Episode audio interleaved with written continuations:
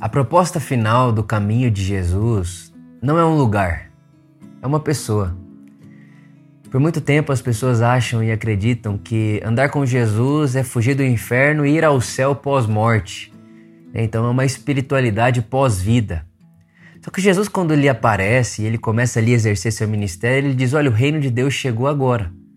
E o reino de Deus pode ser traduzido como o jeito de Deus. Então o que Jesus está dizendo é: o jeito de Deus chegou aqui e chegou agora.